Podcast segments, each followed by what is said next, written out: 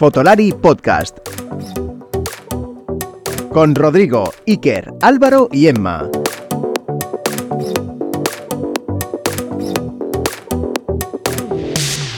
Bienvenidos a este podcast, el primero del año eh, en Fotolari. Venimos con un poco de retraso. Nosotros normalmente ya sabéis que empezamos cuando realmente consideramos que lo que podemos ofreceros es de interés y de calidad.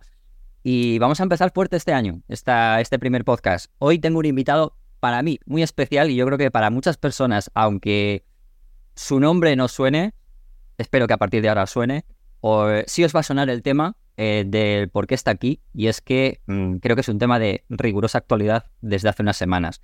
Hoy tengo conmigo a Kim Vives. Hola Kim, ¿qué tal? ¿Cómo estás? ¿Qué tal? Buenos días.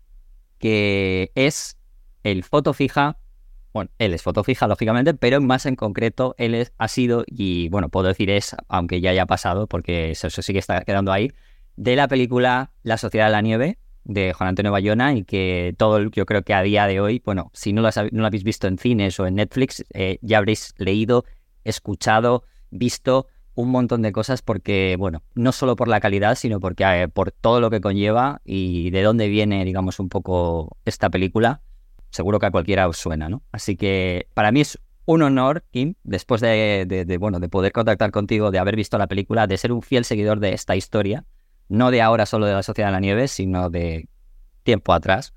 Y es un placer tenerte aquí. No, no, muchas gracias a vosotros por haberme invitado. El honor es mío y espero que podamos contar aquí cosas interesantes de ello. Bueno, casi todo lo que vamos a, lo vamos a centrar lógicamente en dos cosas, que es, ha sido foto fija de la, de la película, pero aparte, eh, una cosa que es a veces es raro es, es que el propio foto fija también aparte haga un trabajo B de lo que podríamos decir eh, esas fotos que son para la película, de una manera u otra, publicitar, etcétera.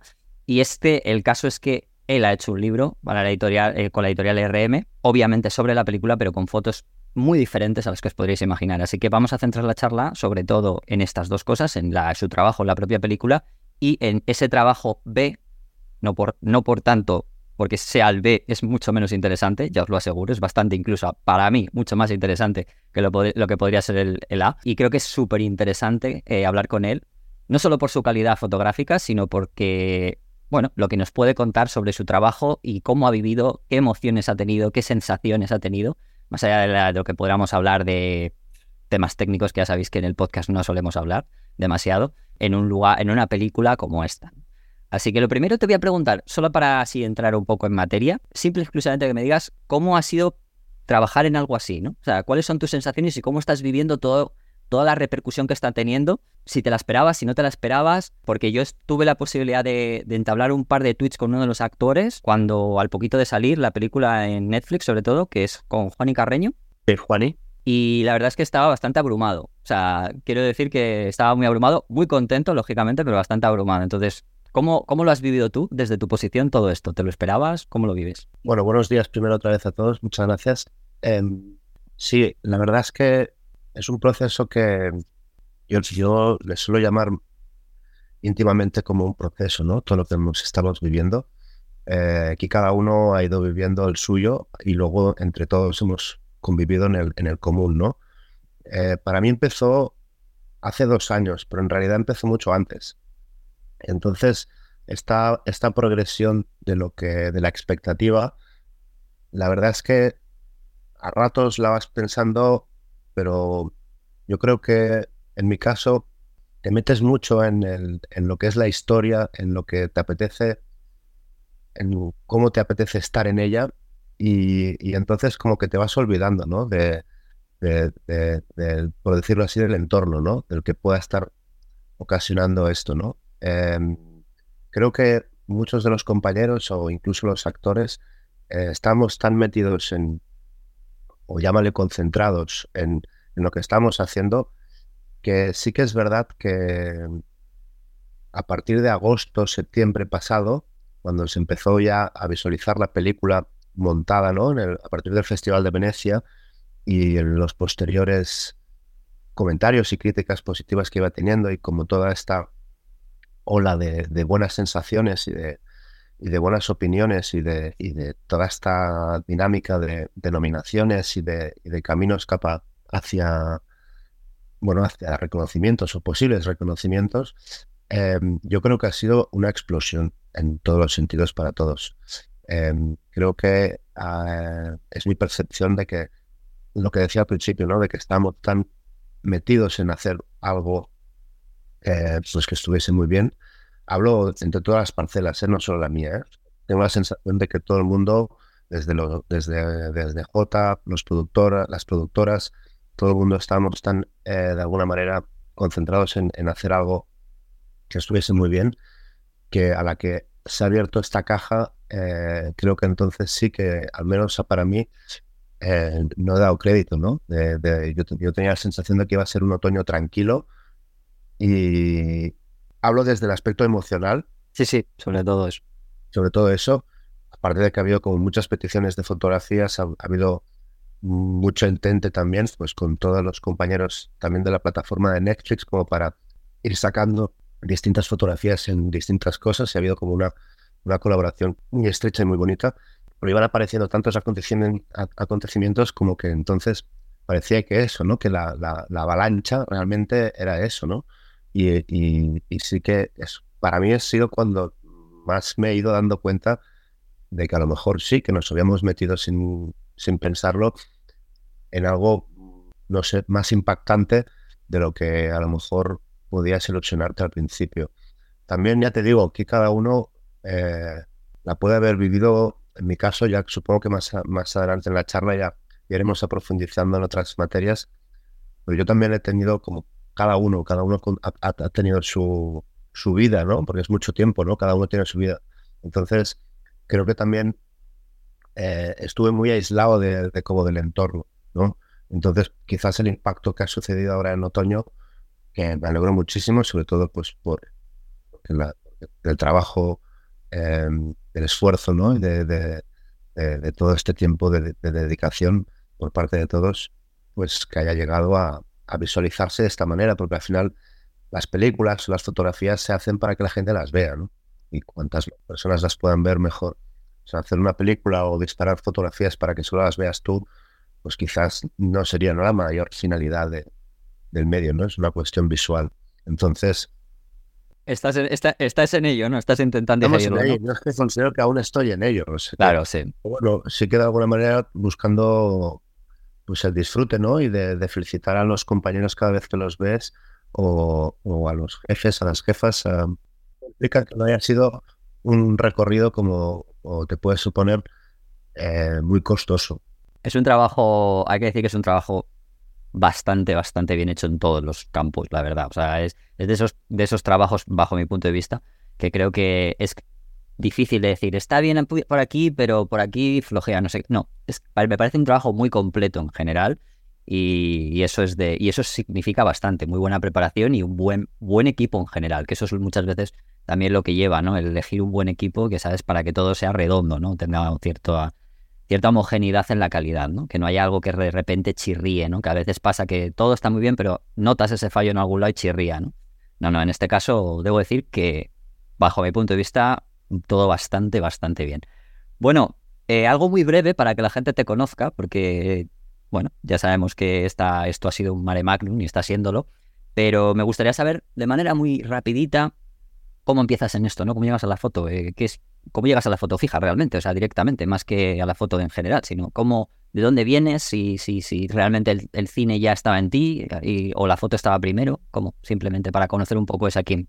Yo ya llevaba, yo llevaba un tiempo trabajando en equipos de producción y lo que pasa que sí que la fotografía, em, bueno, me llamaba la atención y, y así de una forma así un poco sintética, ¿no? Pues eh, sí que estaba haciendo más bien publicidad, mm, conocí a Javier Soto, que precisamente es el, ayudante de dirección de la Sociedad de la Nieve, em, y él, me sacó de la publicidad para, pues para ir a hacer una, pero siempre desde, la, desde el ámbito de la, del equipo de producción, para llevarme a hacer una, una película en la que estaba em, Sandra Armida, que era directora de producción en ese momento, que es una de las productoras de la Sociedad de la Nieve, y, y también pues su jefa de producción, ¿no? Marta Sánchez. y ahí hice, hice muy buenas migas con ellas en esa primera película y yo ya les mostré mi inquietud de que me gustaría pues eh, me parecía como la manera de entrar, al no haber estudiado específicamente fotografía, aunque hubiese estudiado cine, pero no había, yo no había impartido clases técnicas ¿no? de, de, fotografía, o sea que me refiero que, bueno, mis conocimientos eran en producción, no tanto en, en toda la parte mucho más específica, ¿no? Y sí que me parece que podía ser una manera de, o es lo que yo me imaginaba, ¿eh? de, de a lo mejor, pues tratar la fotografía desde un ángulo, desde una mirada, y que luego todo lo demás se me iba viniendo por, por detrás. Y ya en la segunda película combiné los dos trabajos. Nos fuimos a hacer una película que se llamaba Retorno a Hansala de Chus Gutiérrez, y ahí yo ya les propuse, eh, a Sandra eh, que, le parecía que le parecía que, que hiciese, desempeñase ese, ese, rol. Y, y, bueno, me dijo que sí. Y entonces, a partir de ahí, eh, Empezó la rueda, te iba a decir, a partir de ahí empezó la rueda. Sí, pero bueno, también en los primeros años hay, hay momentos de, laguna, ¿no? Porque también necesitas tener eh, títulos de crédito, ¿no? Que también te avalen. Entonces, eso no implicó que en ese primer año, pues volví a hacer una película también con el equipo de producción, luego volví a hacer otra cosa duplicada en otra, y sí que al final del año conseguí hacer la primera, em, solo haciendo la fotografía fija, em, que era Rake 2. Entonces, como de alguna manera sí que tuve suerte que al principio quizás los títulos que me tocaron hacer pues eran más o menos vistosos y, ahí apareció. Entonces, los caminos con, con, o sea, con Marta Sánchez, que era la jefa de producción, sí que fui a lo mejor trabajando un poco más, pero, pero claro, Sandra eh, enseguida empezó a hacer películas mucho más grandes, ¿no? Ese, ese mismo verano ya empezó a hacer, eh, si no me equivoco, Beautiful. Entonces, eh, de alguna manera, eh, ya estaba haciendo un tipo de películas que yo por mi, mi experiencia, pues eran, eran no, no, no, no podíamos, o sea, era otra liga, ¿no? Entonces sí que nos volvimos a recuperar años más tarde, cuando quizás yo ya había logrado pues ir escalando en conocimientos. Eh, nuestro reencuentro precisamente fue en un monstruo bien Never. Juan Antonio Bayona, lógicamente. cuando, pues, yo ya conocía a Juan Antonio, eh, pero ahí también conocí a Belén Atienza, que es la otra productora de, la Sociedad de la Nieve, y entonces eh, estas tres personas que son tan importantes también para mí en esta película de la Sociedad de la Nieve, pues la, fue la primera vez en que de alguna manera compartimos eh, proyecto, el monstruo de Neverme. A partir de ahí, pues sí que ya hemos hecho muchas cosas juntos. Rápidamente, ¿en qué consiste la labor de un foto fija? O sea, porque hay gente que piensa que simplemente pues, son fotos del rodaje y tal, pero mm, ¿para qué sirven tus fotos y para qué son usadas? Para que la gente así un poco de manera gráfica o rápidamente pueda saber, ah, pues esta foto puede ser de un foto fija, ¿no? Cuando vea a lo mejor una portada o no, porque a lo mejor ahora se piensan que no, que son fotogramas de alguna película. No, eh, así esquemáticamente yo considero que nuestro, nuestro trabajo se, se, basa como en tres, en tres, en tres líneas, ¿no? Eh, en lo que sería el trabajo de lo que sería la fotografía del póster y de lo que implica todas las imágenes que puedan ir eh, en la cartelería de la película. por otro lado, todas, todo lo que serían las, las fotografías de escena, que en esas son las que de alguna manera replican la escena en sí, no, no necesariamente, o no al menos yo lo veo así, eh, replicando exactamente los planos, ¿vale? Sino que yo creo que dentro de esa perspectiva, eh, pues ir aportando eh, sugerencias, pero que te inviten a ver que tú estás viendo la película, ¿no? Que son fotografías en que no, para que nos entendamos, no afuera ningún trípode, no afuera ningún elemento que no esté descontextualizado, ¿no? Sino que estamos hablando de lo que es fotografías de la escena. Y luego, pues todas las, todas fotografías de, detrás de cámara, ¿no? De behind the scenes, que de alguna manera son el relato de cómo se está sucediendo, cómo se está eh, creando, ¿no? Esa, esa ficción. Para mí creo que esas son las tres, las tres partes más, más esenciales y el uso de ellos, de ella, de las tres partes, al fin y al cabo es para promocionar la película en distintos canales, ¿no? O sea, tanto se puede ser muy útil una, fotografía de cómo el director está ensayando X escena, como puede ser interesante una, una, fotografía de escena en que pues hay algo muy impactante, muy icónico, como luego pues, pues un póster, ¿no? O sea, como que de alguna manera el uso ya no corresponde tan a nos, no, no nos corresponde a nosotros, sino ya a otros departamentos de, de la productora de, de, promoción, de marketing o incluso para la prensa en general, ¿no? O sea que eso ya sería eso. Pero bueno, seguramente no hay. Te digo yo que hay más cosas. Pero... Hombre, lógicamente sí, es, un, está, es una forma de. de, de ya, son, ya, son, como subtramas, me explico. O sea que, que ¿Y tú cómo ves que está valorado dentro de este mundo en el que te mueves? E incluso con gente que hables, aunque no esté muy metido en el, en el mundo del cine, vuestro trabajo. ¿Es, ¿Es, muy valorado? ¿Es en general? ¿Es, ¿Lo veis como algo esencial? ¿O todo el mundo piensa igual? ¿Todos los directores lo ven como algo tan... Y, productores, que esto es muy importante decirlo, que muchas veces hablamos del director, pero aquí los productores también tienen mucho que ver. ¿Cómo, cómo lo veis? No, yo um, espero que no no, no lo digo en, desconsideración, sino lo digo como una cosa como... Eh, so, yo creo que somos un poco unos, a veces como unos desconocidos, ¿no? O sea, como que... Eh, pero no, no estoy haciendo ninguna crítica así como, como que... Me, explico un poco mejor.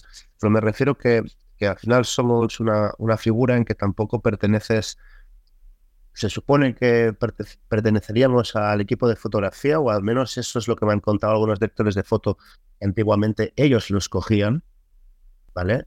Ahora no, ahora ha evolucionado ¿no? en, en la configuración de, los departamentos y entonces la, productora se encarga más, pues porque hay un marketing mucho más potente quizás que antaño, y entonces pues como que se ha apropiado de esa figura, entonces se ha quedado como un satélite solitario, ¿no? Ahí, a, que no que no estás bien bien vinculado al equipo de fotografía, pero tampoco perteneces al equipo de producción, pero entonces resulta que tienes diálogo pues con los productores, ¿no? Porque al fin y al cabo ellos les interesa el material, o sea, como que eres un personaje como que se, que se mueve por el set en que tienes acceso eh, directo, pues a, evidentemente a los actores y también a, los a, todo, ¿no? Es, tienes libertad para disparar, ¿no? Pero a la vez tampoco no eres de nadie, ¿no? Eres como un desconocido, tampoco sabe nadie muy bien.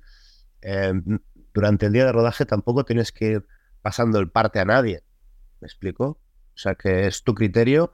En todo caso, cuando haces las entregas de fotografías, eh, pues, pues ya, o ya te picarán el, el cogote o, o, te dirán una palmadita en la espalda de que muy bien, ¿no?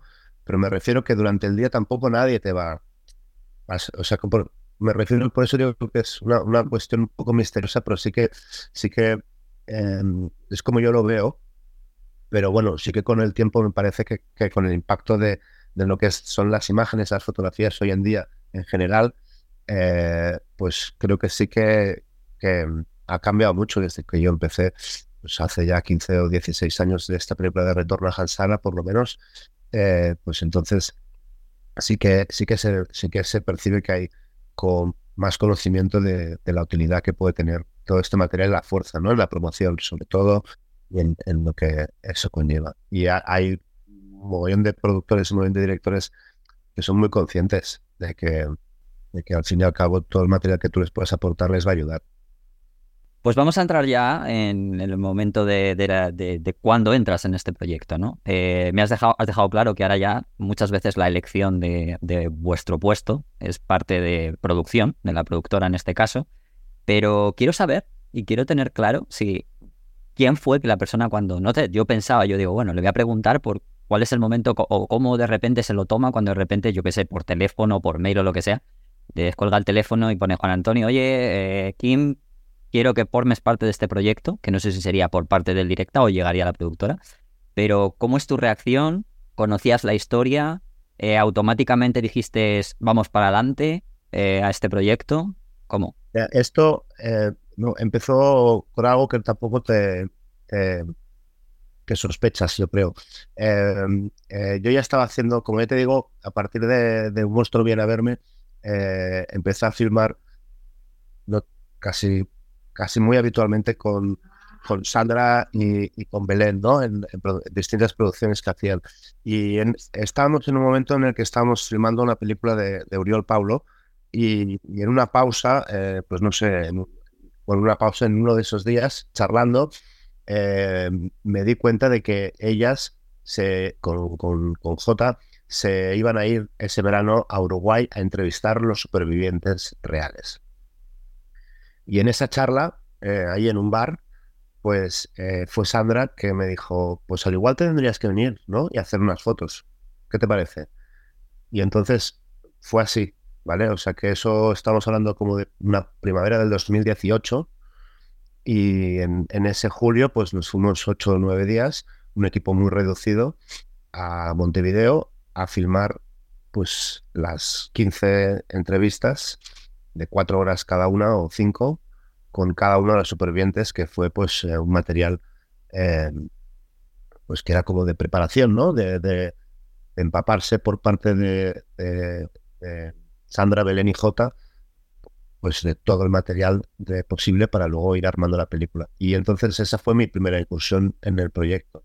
Es verdad que luego, bueno, eh, faltaba mucho para empezar a rodar, Tampoco sabes si ya sabes cómo funcionan estas cosas, que hay proyectos que se levantan, otros que tardan más, otros que tardan menos. Bueno, era la incógnita. Y entonces, pues de alguna manera yo creo que ya había puesto ahí un, un, un pie para que cuando luego se fue acercando el, el green light definitivo, pues yo ya había estado ¿Pero conocías la historia? O sea, ya habías visto o vives, o lógicamente sí, ¿no? Habrías visto Viven, ¿no? También incluso antes. o... fue una película que ya de, me pidió de adolescente y ya me impactó mucho. Em, pero sí es cierto que ese verano, con esas entrevistas, me fascinó escuchar todos los entresijos, todas las minucias, todos los detalles y, y y volví pues como con la lección no aprendida, aprendidísima, o sea, como con el relato de todos, eh, era como que preguntadme lo que queráis, que es que llevo siete días solo escuchando lo mismo, 15 versiones distintas, y entonces a mí ahí, ahí eso me metió muy adentro. Algo que luego con el, con el fabuloso libro que también se inspira la película de Pablo Bierzi, que también le conocimos ahí, y es un conocedor absoluto de la historia él, aunque no, no, no, no estuvo nunca dentro del avión, ¿no? no fue nunca pasajero, pero tiene un conocimiento absoluto de la, de la historia y en su libro me parece que lo cuenta muy, muy, muy bien. Y ya durante el rodaje de la película yo notaba que toda esa dosis del Uruguay del, 2018 me sirvió pues como para no perderme con tantos personajes, con tantas cosas que tiene la película, ¿no? Eh, lo tenía aprendidísimo desde... No, no me despistaba nada, siempre sabías que estabas filmando y por qué, y quién era ese personaje y quién era el otro. O sea, no, yo nunca tuve dudas, pues porque tuve la suerte de que me metieron ahí una, una inyección de historia de, de, de, la tragedia de los Andes, eh, pues un poco privilegiada, ¿no? También, quizás también mi interés fue recíproco, pero bueno, es como cuando vas a clase de una asignatura que te encanta, ¿no? Eh, pues entonces, pues todo es más fácil. ¿Quieres ser nuestro infiltrado? ¿Quieres ser el protagonista de uno de nuestros episodios, que charlemos contigo, nos cuentes cosas y darte a conocer? Envíanos un mail a podcast.fotolari.com poniendo en el asunto infiltrado.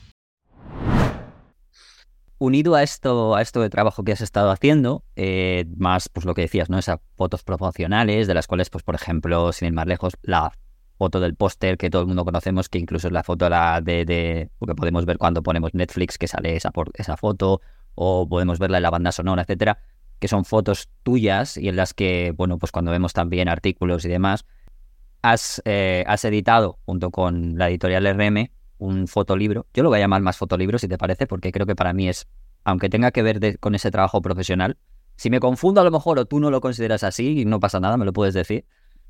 Pero, pero por el, el, digamos, el significado que yo le veo, ¿no? Por cómo, cómo has, cómo has, digamos, creado. No voy a, no voy a decir que has creado, la, recreado la historia de cero, porque no es como que es como si otros ojos estuviesen viendo esa, esa, esa historia, ¿no? La historia que ya ha sido, pero vista por otros ojos, ¿no?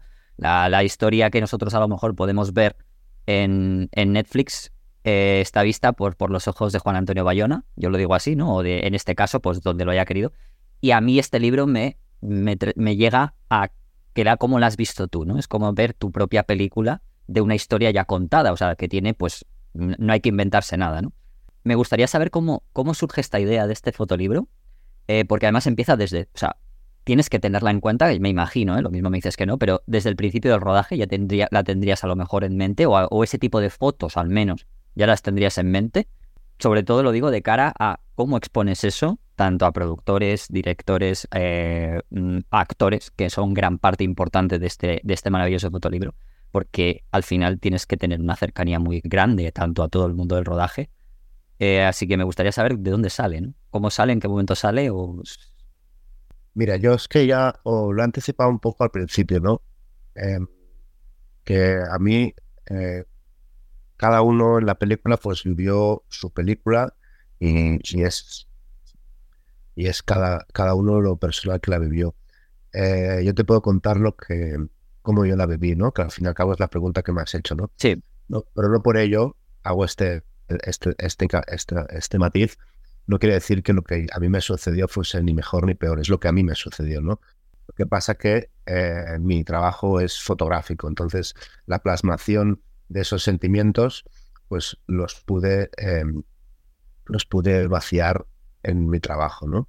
Eh, es la única diferencia con respecto a lo que le pudiese suceder a todos, ¿no? Eh, yo unos meses antes había estado haciendo un curso de fotolibro em, que me interesaba mucho, con ocho, muchos ponentes muy, muy buenos. Eh, una cosa internacional que era online, bueno, con una plataforma entre Argentina y, México. Entonces yo ya era algo que a mí me apetecía mucho, hacía mucho tiempo, toda la parte de, plasmar a papel, ¿no? Eh, toda esta parte más romántica de la fotografía, ¿no? Entonces, y, unirlo con el cine. Eh, justo se acabó ese, proceso y justo a ese, ese curso y yo empecé la película. Lo que pasa que eh, es verdad que yo tenía muy metido que tenía muchas ganas de dar mi mirada, aparte de las peticiones obvias que me van a, que, forman parte de una producción, ¿no? Eh, que hay que, hay que, estás a la orden, ¿no? De, las peticiones que te van haciendo, pero que, pudiese meterme cuanto más mejor, ¿no? Eh, era, era algo que era muy difícil de explicar en palabras, pero tengo la suerte de que tanto Sandra como Belén como J menciono, no es que para mí son los tres, pero J al fin y al cabo está muy metido como director de la película y al fin y al cabo quizás la confianza es de los tres, pero la, interlocución es con, es con Sandra y con Belén, ¿no? O sea, la interlocución con J era como más del día a día, ¿no? De, cosas más del rodaje, ¿no? Pero también eh, poner, poneros en situación de que llevar, eh, ser director de una película así, pues, pues evidentemente eh, no, no, lo puede ser de ese eje, ¿no? Entonces mi, mi relación con Sandra y Bolén era que ellas pues me dieron total confianza para que saliese a la cancha a disparar, a disparar lo que yo sintiese, ¿no? Pero el detalle más importante quizás, que es el que me estoy guardando, pues es que el día que yo tenía que empezar a trabajar con esta película, que era como un mes antes del rodaje, como para empezar a hacer fotos previas de ensayos, em, un poco para irme metiendo ¿no? en, esa maquinaria que se estaba a punto de empezar a rodar. Eh, pues ese, ese, mismo día, 1 de diciembre, eh, falleció mi padre, ¿vale? Entonces, em, eso de alguna manera mm, marcó, marcó mi estatus, ¿no? O sea que em, tardé como tres o cuatro días en reincorporarme realmente al rodaje, a, a, esos ensayos, pero dado que la película eh, contiene esa temática, eh, no es una película cómica, ¿no? Es una película que precisamente eh, rebasa toda esta parte del existencialismo, esta relación de la vida, de la muerte, llevada a un, en una localización de altura, ¿no? Tan cerca del cielo como son las montañas, la nieve, o sea, como que de alguna manera, eh, pues eh, es el viaje que a mí me, me, llegó. Eh, eso me marcó, obviamente, todo, todo el proceso que luego hubo en la película, ¿no? Y por eso quizás me aislé, viví un duelo sin darme cuenta, em, viví, enganchado a la cámara, ¿no? O sea, que toda, todas las sensaciones y todas las emociones que yo tenía, si ya, las tenía antes de empezar, si tenía esas necesidades eh, tan grandes de, de mostrar sin, sin, sin miedo eh, mi manera de enfocar, te gustase o no, porque fuese la mía, ¿no? Eh, pues creo que la perdí completamente al estar en un estado vital un poco muy, muy concreto también. La relación que yo había tenido con mi padre, eh, sobre todo, bueno, de siempre, ¿no? Pero sobre todo los últimos tiempos, también había sido un poco especial y a, bien me refiero. Entonces, em, bueno, está marcado, ¿no? Está marcado eso y de alguna manera supongo que la emoción que yo he llegado a poner ahí, soy el primero en sorprenderme y muchas veces me digo, pero esto, tío, o sea, ¿en qué momento de la cabeza se le pasó disparar en ese momento, no? O sea, es algo que tampoco mm, yo mismo, mm, pues, no acabo de entender muchos disparos, el por qué. Si te, si te soy sincero, el por qué, ¿no? Eso es bonito, ¿eh? Eso es bonito. Quiero decir, muchas veces son situaciones inexplicables. Lo, pongo para decir, hostia, mira este tío ahora que dice que no sabe. No, es que es verdad. No, no tengo. Hay cosas que digo, pero ¿por qué disparaste esto, no? O sea, y que luego las, las has acabado editando, ¿no? Y entonces, bueno, al fin y al cabo yo sí que tenía muy metido la idea de hacer un libro. Tenía de hacer un curso y tenía esta idea de hacer un, libro como muy, muy fotolibro, ¿no? De narrar algo, ¿no? Em, en realidad, la editorial, la editorial del libro no es RM, RM lo distribuye. No, perdón, no, no lo sabía. No, no, tranquilo, tranquilo. No, no sé. O sea, al final es una, es una editorial súper potente que ha querido entrar a, posteriori en vistas de que la directora editorial del proyecto es Mara Garbuno, que trabaja en RM, pero empezó de independiente y entonces luego se fue metiendo en RM, pero digamos como que la, ponemos técnicos como la editorial Sí, como eh, la idea es, más independiente que otra cosa, ¿no? Por La editorial que, nos, que se ha generado a partir de esta película, que es 571 Books, que son, son ellos tres, es J, Belén y Sandra, ¿no? O sea, que son ellos los que, no, no tanto Netflix, estamos bajo el beneplácito de Netflix, obviamente, porque al final eh, la película es de Netflix, pero ha sido una apuesta de ellos tres, ¿no? O sea, que, luego apareció, pues, eh, RM como, como, como que nos ha dado este amparo a nivel de, de, libro con la potencia que tienen ellos, ¿no? O sea, como que de repente han ido apareciendo eh, estos elementos. Y luego, pues, aparte de Maragarbuno, la, la, la otra pieza fundamental también de, del equipo de trabajo que hemos hecho este, este fotolibro es Ricardo Báez, que es un diseñador. Yo a ellos los conocí en este curso que estuve haciendo y fue una propuesta mía, ¿no? De, armar un, equipo independiente que hiciésemos este libro, ¿no? Y nos, nos hemos ido configurando y Ricardo es el gran culpable de esta conceptualización de este libro. O sea, de alguna parte, de alguna manera, él es el, su trabajo implica esto, ¿no? O sea, hacer una propuesta em, de diseño, de conceptualización, que luego, pues obviamente está charlada y dialogada y, trabajada entre, entre entre los que estábamos más al día a día, que éramos Mara Garbuno, Ricardo Báez y yo, y siempre bajo esa, esa mirada atenta de Sandra Belén y también de Jota, ¿no? Obviamente, aunque ya te digo, Jota estaba en pleno proceso de montaje de la película, o sea que eh, no es que al contrario, o sea, siempre son ellos tres, pero me refiero que Sandra y Belén son los que están como pendientes de, las dos cosas, ¿no? Eh, pero Jota por su cuenta pues tenía que estar creando todo este monstruo que ha hecho, ¿no? O sea que evidentemente están todos al corriente y, con la confianza de que diseñásemos y secuenciásemos según, eh, según sintiéramos, o sea, según el criterio que de alguna manera pues me tocaba liderar, ¿no? Al fin y al cabo.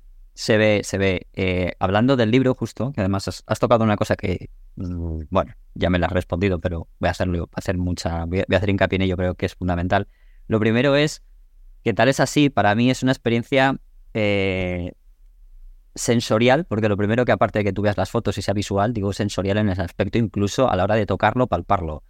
Eh, y porque tiene muchos, digamos, muchos pequeños detalles que hacen del fotolibro una cosa eh, bastante, digamos, de, tener, o incluso esto de que se lleva mucho a decir, este, es buscamos experiencias, ¿no? Pues el propio libro de por sí empieza con una gran experiencia, para todos que os guste, que para mí es eh, que el packaging en sí es una caja negra de avión. O sea, literalmente. Que, por cierto, la caja negra no es negra. O sea, la gente que no lo conozca es una caja roja. Y el libro, mm, o sea, esa caja hay que, a ver, sí tiene unas, tiene unas zonas, unas solapas donde las puedes abrir por los laterales, pero tienes que romper esas solapas. O sea, quiero decir, es como, la, como una caja negra de avión. Aquí eh, pasa más o menos igual. Yo he intentado, para mantenerla lo mejor posible, he intentado hacer lo mejor posible porque quiero mantenerlo, porque me parece algo casi incluso hasta para mí va a ser como de coleccionista, te lo digo así, eh, Kim. Y luego dentro de, dentro de, dentro de ese packaging, aparte, aparte del libro que hablaremos ahora, viene un póster del que toca, del que toca, hablaré también ahora, pero hay una parte súper fundamental que lo acabas de nombrar tú, que tiene que ver con tu padre. Y es el texto, es un texto en el que introduces, digamos, una parte del, o lo que sería un poco para mí el libro y el por qué haces esto, y lo introduces en base a una situación en la que te, que te acuerdas de tu padre, ¿no? Que es un momento en el que de repente te puedes subir al helicóptero tú solo, porque es el momento, la gente te avisa, justo en una escena en la que las cámaras están, hacia, están en la parte de abajo, y tú te subes a hacer fotos a un helicóptero. Esta parte que tú, que tú expones aquí, que yo invito a que la gente cuando se compre el libro la lea más después de haber dicho lo que has dicho tú que acabas de contar, puede ser una de las más importantes para ti de toda la consecución de este fotolibro y de la película. Eh, no, no, pero es, es muy importante, o sea, no, eh, perdón que sido como tan rotundo. No, no pasa nada, obviamente, yo te pregunto, lógicamente. No, no, no, em, disculpa, no, eh, hay muchas cosas muy importantes. Lo que yo creo que la importancia de ese momento, el libro al fin y al cabo eh, es una, es un, como dijo J, em, es una reflexión personal mía de lo que fue el rodaje de la Sociedad de la Nieve, ¿no? Y me pareció una descripción bastante acertada, sin querer especificar ni cómo ni, nada, ¿no? Eh, en esa, en esa en esta reflexión eh, yo me encontré con un, con un concepto de que al estar tan metido y al estar tan, tan aislado, em, pues yo tampoco sabía cómo bajar de la montaña. En un sentido eh, personal, ¿no? Al fin y al cabo eh, lo pone en el texto, ¿no? Que no solo los supervivientes tenían que ser rescatados, yo también tenía que saber cómo bajar de la montaña. Y, eso es como una idea que yo me fui configurando sobre todo en los últimos tiempos en Sierra Nevada, que es la primera parte del rodaje donde estuvimos más tiempo, cuatro meses, ahí arriba a dos mil y pico metros, ¿no? Y, es cierto que en esa última semana en que se filmaba esas escenas del rescate, eh, pues me, di cuenta que yo tenía que bajar de ahí, ¿no? O sea, que, que tenía que salir de ahí de alguna manera, ¿no? Pero estoy hablando de una forma muy metafórica. Sí, sí. Eh, y el libro, la, línea narrativa del libro es una bajada. O sea, por eso, de alguna manera, eh, empezamos con el rescate. Sí, es una de las cosas que va, va, a llamar la atención, que es pensar que justamente cuando veas las fotos van a ver que la primera parte del libro es justamente esas fotos en las que tú asocias al final de la película. Empezamos, a, empezamos muy arriba para luego acabar abajo, ¿no? Acabar con un camino que va descendiendo con muchos elementos de colorimetría, con muchas capas y muchas subtramas que hemos ido elaborando para que, pero que en, resumen, la línea, la línea es descendente, ¿no? Es el bajar de la montaña, ¿vale? Entonces, eh, de alguna manera, al empezar tan arriba, yo le dije a Ricardo, dije, bueno, esto es como, esto es como ir a un concierto y que te pongan la mejor canción, la primera, ¿no? Y que no se la guarden para el final. dije, no me parece mal, porque he ido a conciertos que esto ha sucedido y el, concierto ha sido histórico. Pero ojo que aquí nos metemos en un, en un, en un asunto muy, muy ambicioso. Pero, pero al fin y al cabo luego el texto apareció. Y era un texto que tenía muy, muy metido en la cabeza y, me pareció que era perfecto al fin y al cabo como para que el texto te llevase a las primeras imágenes del fotolibro, ¿no? que son del rescate.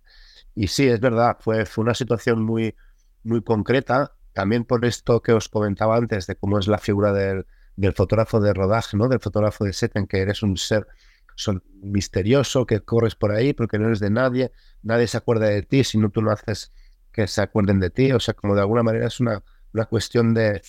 No, no eres muy visible, depende de cómo, ¿no? Entonces sí que me di cuenta de que para subir a un helicóptero como ese, o bueno, pues era, ese el momento, ¿no? O sea, porque luego en un helicóptero a la que meten las cámaras, a la que meten mm, todo Dios, pues ahí, ¿quién se va a acordar de que tiene que haber un hueco para mí, ¿no? O quién, o quién va a hacer otro viaje del helicóptero para que Kima haga las fotos. O sea, eso, es impensable, ¿no? Pero bueno, sucedió que hubo un momento en el que pude meterme en el helicóptero yo solo, con el piloto ya está, ¿no? Porque las cámaras estaban debajo filmando desde abajo, ¿no? Entonces, eh, claro, o sea, lo relato, tampoco voy a acabar de desvelar un poco el texto, pero sí que es verdad que, me, que hubo algo, hubo una, fuerza, hubo alguien que, me dijo, corre, corre, sube la colina y, y súbete al, helicóptero, ¿no? Y yo la evoco a mi padre, pues que al fin y al cabo él siempre estuvo conmigo, ¿no? Durante todo, todos esos días en la montaña y, de alguna manera era como vincularle a él con un texto en, un en una escena como muy épica de la película y me parecía como que de alguna manera no era, era un texto eh, comprensible, fácil de, de, entender, pero que a la, vez pues que tiene muchos detalles debajo, ¿no?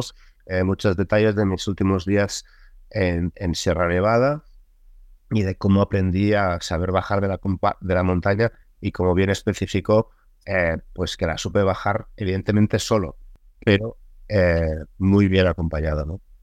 Pues unido a este papel, antes de lo último, voy a dejar el libro para el final, es un póster en el que por una parte, la parte de delante del póster, bueno, según como la quiera volver, pero bueno, yo voy a decir la parte de delante, eh, haces una recreación de una, no sé si es una foto, me imagino que es una foto real que yo ahora mismo no asocio, pero seguramente que sí, de una socio real, de una foto real, perdón, del equipo de rugby de los All Christians, ¿vale? Con los actores de la película, ¿vale? Entonces, eh, ¿de dónde surge esta idea? ¿Es una, ¿Esta foto es para la película o surge de tu idea? ¿Por qué surge ponerla en un póster?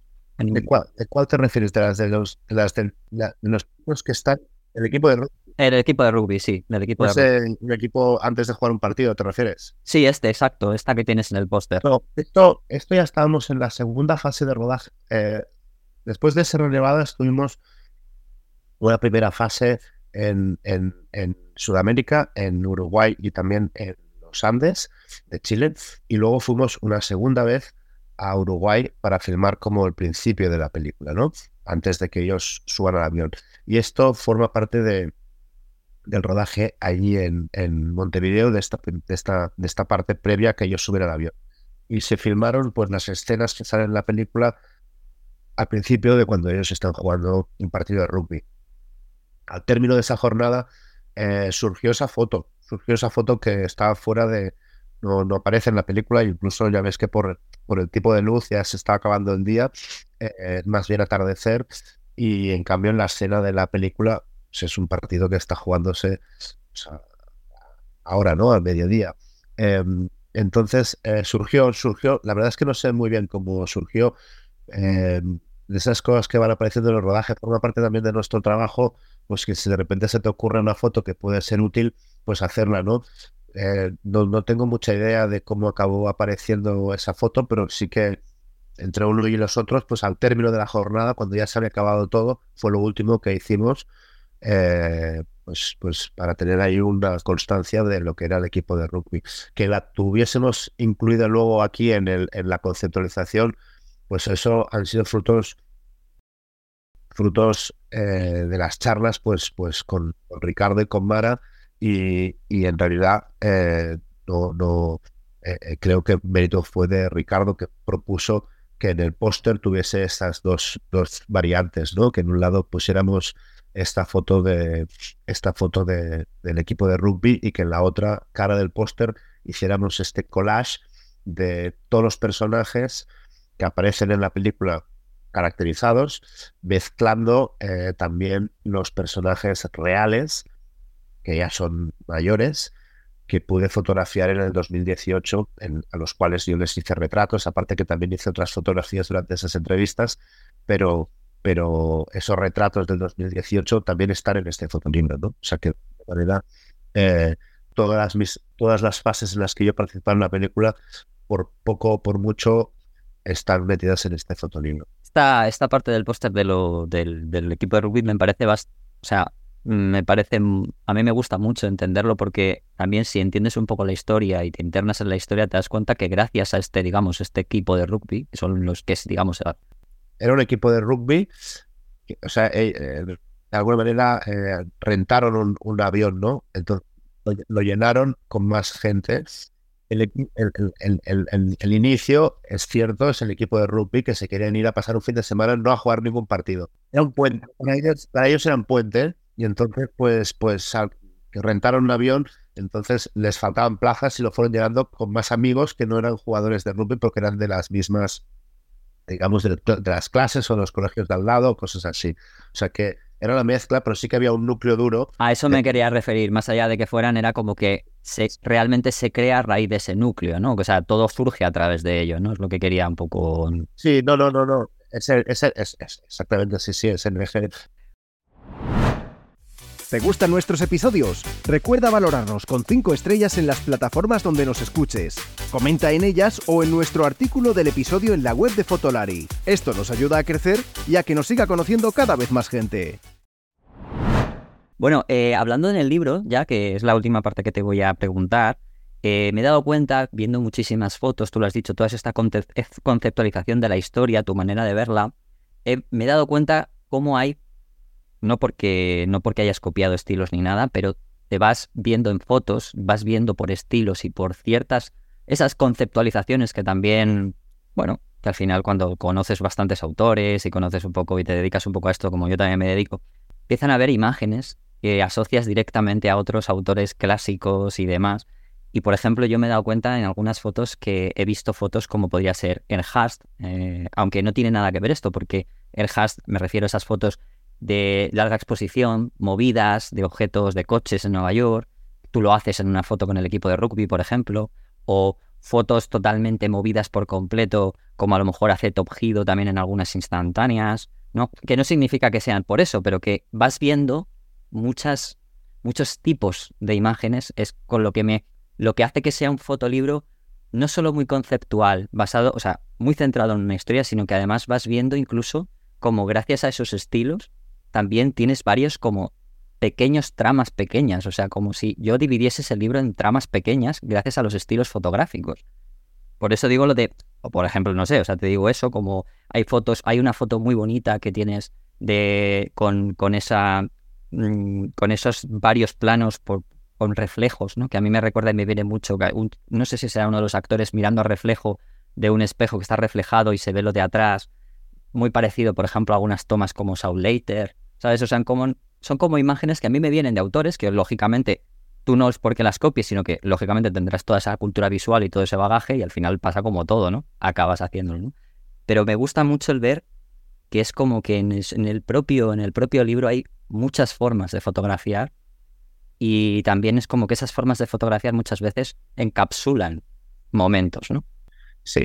Em, sí, todo lo que dices al fin y al cabo es cierto que, pues al todos nos, eh, nos alimentamos y más si llevamos mucho tiempo de, de, todo, de toda la historia de la fotografía, ¿no? En general, de lo que, de lo que, de las referencias que vas viendo, pero, pero em, también este compendio de tantas, de tanta, de tantas maneras distintas de agarrar la cámara o de mirar, también corresponden a lo que os estaba explicando, ¿no? A, ese, a ese estado personal en el, que, en el que era muy agitado, ¿no? Y entonces, depende del momento, pues lo encaraba de una manera, lo encaraba de otra. Yo creo que no era muy consciente eh, estas referencias que, que mencionas, que, que las conozco y que son, que siempre han sido precisamente pues, fotógrafos a los que a los que me,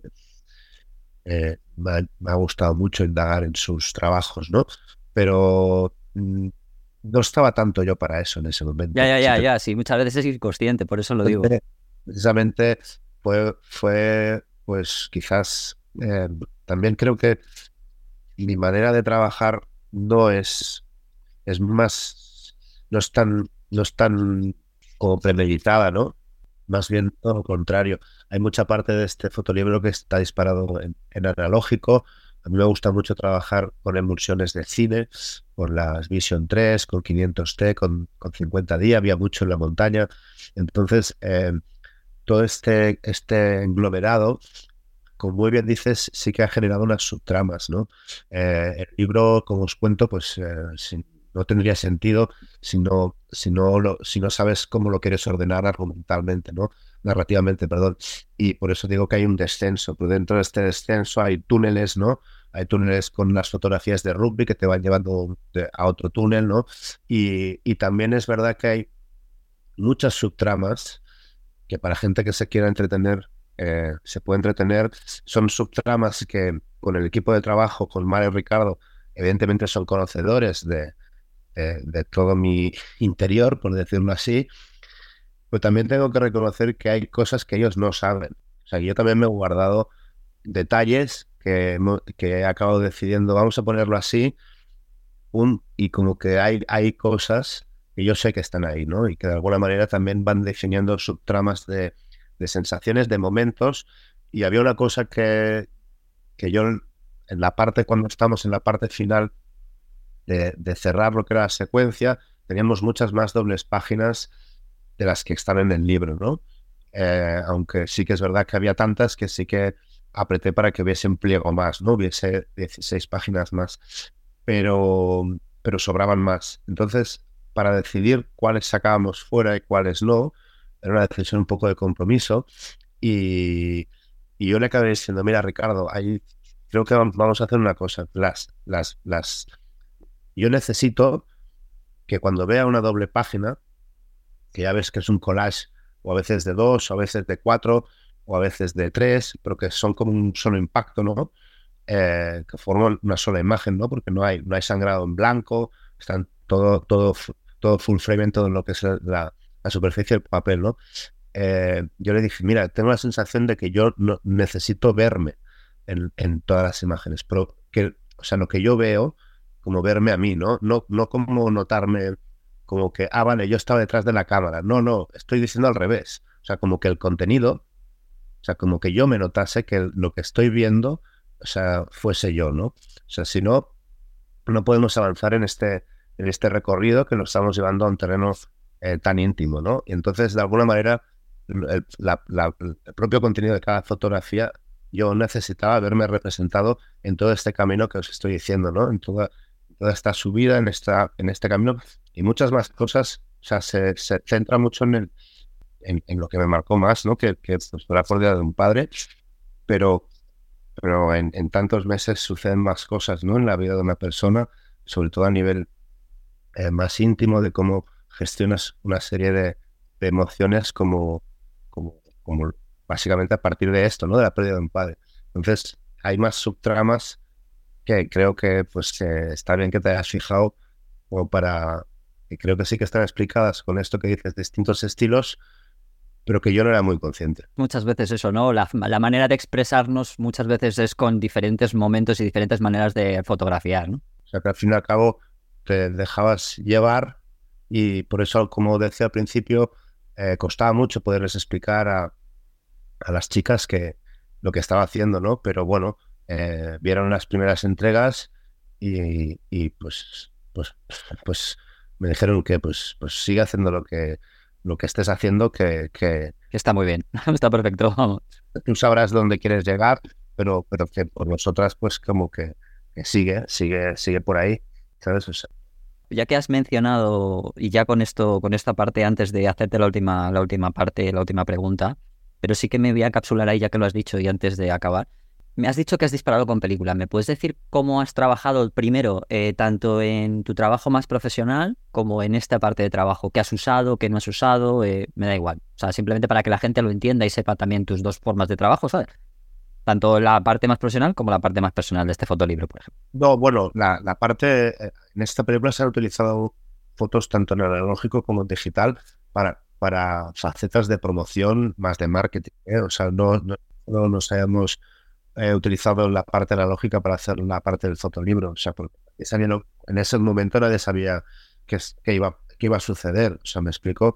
Eh, sí en esta película sí que yo propuse que disparásemos parte del analógico, eh, pues porque creo que era una película que lo merecía y, pues ya está, se destinó un presupuesto y, lo gestionamos y ya está. Eh, normalmente, por eso las películas se, resuelven en, digital, ¿no? Mucho más óptimo, es mucho más, eh, económico y, tiene una agilidad también en el proceso que, puedes tener una foto que has hecho hoy pues para mañana, ¿no? Si la si lo requiere la, la producción, ¿no? o la necesidad. Eh, en este caso, pues siempre, siempre, siempre se va a trabajar en digital. Es verdad que a mí, pues bueno, en los últimos años siempre me ha gustado mucho disparar en analógico, pero sí que le he dado más, más fuerza o más, más, mm, me ha levantado mucho más interés o he ido mucho más allá desde hace quizás seis o siete años con, con esta incursión a las emulsiones de cine. Eh, cargando mis chasis con mi bobinadora, o sea, como una cosa un poco más laboriosa, eh, pero que de alguna manera pues eh, estoy muy, muy, muy mimetizado también, ya, ya, me ya he ido conociendo cómo trabajan las emulsiones y, y, a pesar de que ya os he contado que soy muy poco técnico en ese sentido por no haber recibido eh, clases específicas, pues sí que al final la práctica y te va, te va, te va generando el conocimiento, ¿no? Y, y bueno, en, de qué películas trato de insinuar de que por qué no disparamos de que sea algo en, analógico y que al fin y al cabo es, una, es algo mágico que vas a, tener de plus, ¿no? Eh, aquí lo, aquí fue, fue algo mucho más, más relevante, ¿no? Eh, es un rodaje con el que yo creo que llegué a disparar con siete cámaras distintas. Mm. Sí, sí, creo que sí, que eran dos analógicas, dos de medio formato y tres de, de, de 35. O sea, que sí que es un trabajo que tenía un carro lleno de cámaras y... Muy heterogéneo, vamos, tu manera de, hacerlo, vamos, sí, sí. Por eso también el compendio del fotolibro va, a tantos, o sea, es el estilo que al final le hemos dado. O sea, el estilo era este, o sea, como... Eh, depende de cómo te levantas, es por... Porque tampoco había una decisión de por qué ese día yo utilizaba blanco y negro, por qué ese día sacaba la de, la de medio formato. Es que no lo pensaba esa quizás era un poco la, la gracia de ese momento en que yo realmente, pues no sé por qué, pues decidía, no me hace tantas preguntas. Sí, igual que tus fotos. Pero ya ese día, ese día que me llevaba, esta, ahí está la montaña, y punto, y ya está. Y ese día decidía que hacía eso, y ese día decidía que empezaba a mover las fotos, y ese día decía que el foco lo ponía al fondo y que el primer término se quedaba desenfocado. Ah, había muy, muy poco sentido, no sé cómo decirlo, o sea, era como, como si hubieses la compuerta y, que vaya saliendo lo que te surja, ¿no? Eh, aunque realmente sí que yo creo que había una conciencia irracional muy grande. El aterrizaje de todo este, de todo esto, que ha sido complicado, volver de, volver de volver a la, a la vida diaria, pues no fue nada fácil. Y este último año, editando todo este material y reviviéndolo todo otra vez es muy difícil, muy difícil de desapegarse de las sensaciones. Para mí es imposible. Yo cada vez que reviso el material vuelvo a ir a la montaña. Entonces sí que hay un momento en el que necesitas ya no una cuestión ya por por por, por eh, emocional, ¿no? Es decir, bueno, deberíamos acabar esto de alguna manera, algún momento, dar espacio, porque al final también necesitas un poco de, de bienestar emocional un rato, ¿no? Pero porque ha sido como volver a revivir y volver a revivir y volver a revivir, ¿no? Y, darse cuenta, darse cuenta quizás de, pues de todo ese ímpetu fotográfico que, que, surgió, ¿no? Bueno, pues te voy a hacer una pregunta más para que puedas dejar espacio, por lo menos si yo puedo ayudar a que dejarte, dejarte un poquito más de espacio ya.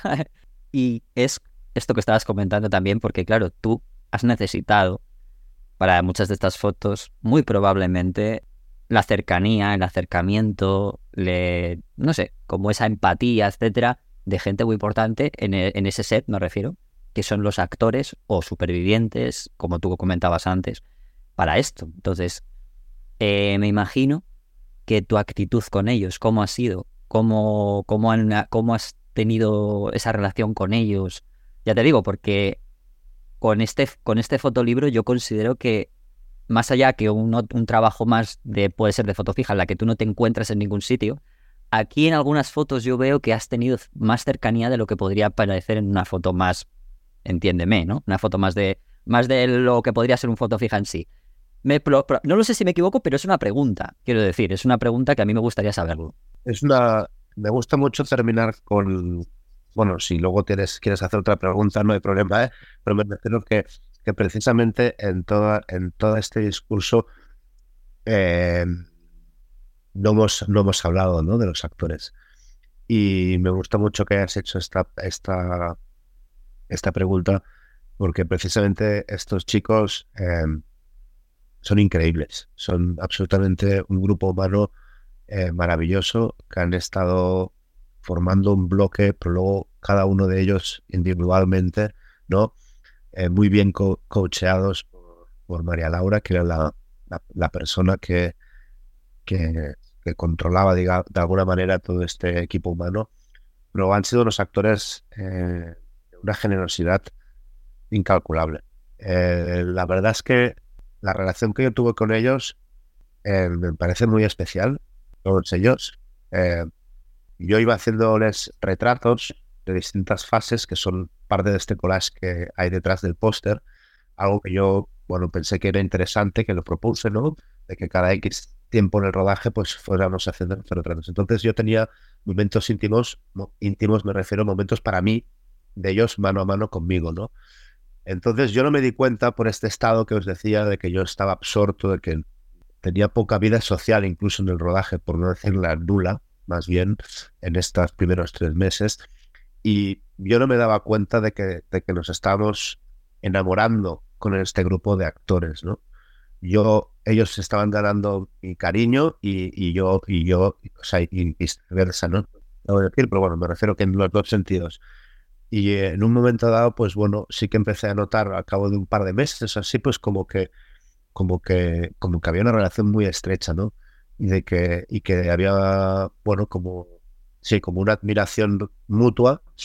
Y yo, yo también pensaba, pues si yo no he hecho nada, ¿no? O sea, si yo estoy aquí, ando por ahí, hago mis fotos, tal, y no, no hablo casi con poca gente, etcétera, etcétera, ¿no? Y, a mí también me iban captivando mucho, ¿no? Me pasaba el día mirándoles, porque al final era parte es mi trabajo, pasarme el día mirando y mirando y mirando y buscar fotos, ¿no? Y es verdad que si yo, no me había dado cuenta y me habían cautivado mucho. Entonces yo creo que esto se nota en que, en que yo me pude acercar a, un milímetro de ellos y que eso eh, ni les perturbase, ni, ni se molestasen, sino que fuese al revés, ¿no? Como que se fuese una mimética.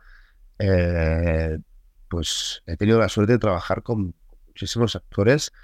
Em, tengo un súper recuerdo con todos, pero posiblemente por el estilo de, proyecto, en que es una vivencia también, ¿no? Para nosotros, o sea que también los que estuvimos ahí en la montaña también somos la sociedad de la nieve, ¿no? También de alguna manera vivimos ahí un proceso, ¿no?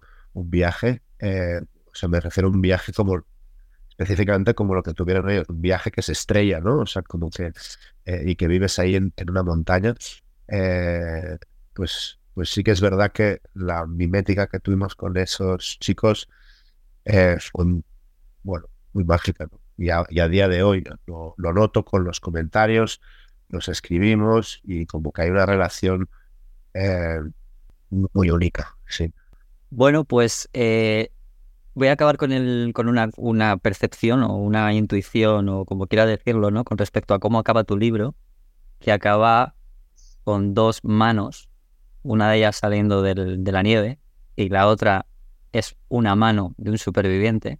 Desconozco de quién es, no sé si, si me puedes decir exactamente quién es, a lo mejor te acuerdas. No sé si puede ser, no sé, por camisa puede ser Parrado, Eduardo. ¿Este te refieres? Exacto, esa. No, yo creo que no es Parrado. Eh, no, yo he estado mirando las camisas y los el jersey que llevaban solo por eso, por casualidad, pero bueno, independientemente de quién sea, que no es. No, yo creo que es Daniel Fernández. Ah, perfecto. Sea quien sea. Uno de los primos Strauch. De hecho, sea quien sea, es simplemente es anecdótico para mí, no lo sé. Eh, pero sí que el que la última portada y la contraportada, entre comillas, tenga esa parte, a mí no sé si tendrá alguna, algo que ver y tenga una conexión, pero es una forma de, no sé, de dar la mano, yo te doy la mano por todo el rato, por el precioso rato que he podido compartir contigo, como una manera de amistad, de, dejar patente que cuando enseñas la mano, las, levantas, es como que estás vivo, ¿no? Es como una forma de decir, estoy vivo, estoy aquí, ¿vale? Soy yo. Y yo acabo así, porque me parece que es una de las últimas partes del libro en la que enseñas mucho las manos de muchos supervivientes por sus gestos, eh, haces mucho hincapié en sus gestos, eh, tiene mucho que ver con eso. Y me parece muy bonito porque creo que al final también ellos son los que han vivido esto de una manera u otra. Son los que cuentan, los que, los que vosotros habéis tenido que contar su historia nuevamente, obviamente de su mano, nunca mejor dicho. Y me parece una muy bonita manera de, de acabar el, el libro, ¿no? Desde fotográficamente como metafóricamente como emocionalmente, ¿no? Yo te lo digo así, o sea, yo te lo transmito desde mi manera de ver, ¿no? Desde yo te doy la mano por, en, digamos, en, tono de agradecimiento, otras personas dan la mano en torno a otras cosas, yo en este caso te doy la mano en, manera de agradecimiento por haber querido estar aquí, por este ratito. Por cierto, la gente que quiera comprar el libro, yo se lo recomiendo, además, aparte de lo que he dicho de, de lo de la, del packaging de una, de una caja de negra de avión, también en los laterales de, del libro, las páginas, tiene una frase que cuando, en inglés que es Fasten Shield Belt, eh, will sit it, más, más o menos o así es eh, lo de abroches el cinturón de seguridad mientras esté, cuando estés sentado, ¿vale? Que es lo que cuando vemos cuando estamos delante de, eh, digamos, en un avión sentado, ¿vale? Lo que vemos delante. así que yo te lo he dicho, te quiero dar las gracias por este maravilloso libro, por tu tiempo, por el trabajo que has realizado no puedo dárselo a todo el equipo, pero oye, si yo te puedo mandar a ti el agradecimiento a todas las demás personas y de mi parte, las que sean, se las puedes dar, pues eh, te lo mando, ¿vale? No, un placer, muy bonito. No, no, no voy a tener. Bueno, me ha emocionado un poco este, esta interpretación que has hecho al final, por lo las manos. Eh, que va, un placer eh, poder conversar y poder compartir todo lo que buenamente pueda eh, este, de este proyecto y muy agradecido a, vosotros por haberme querido invitar. Es un placer, solo faltaría. Muy bien, pues muchas gracias. Pues chicos, eh, nos escuchamos en el próximo episodio. Ya veis que ha sido un tremendo, un tremendo honor. Eh, hemos aprendido un montón, hemos sabido un montón.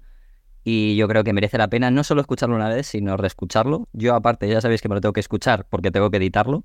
Ya esto estará editado cuando vosotros lo escuchéis, me refiero con tomo más o menos con si ha habido alguna pausa o lo que sea. Pero, pero más allá de eso, creo que es una charla que merece reescucharla varias veces porque tiene muchos aprendizajes más allá del clic, sino de todo lo que lleva alrededor del clic. Así que nada, muchas gracias por tu tiempo, Kim. Ha sido un placer tenerte en Fotolari. Nos vemos pronto. Un saludo, un abrazo grande. Fotolari Podcast con Rodrigo, Iker, Álvaro y Emma.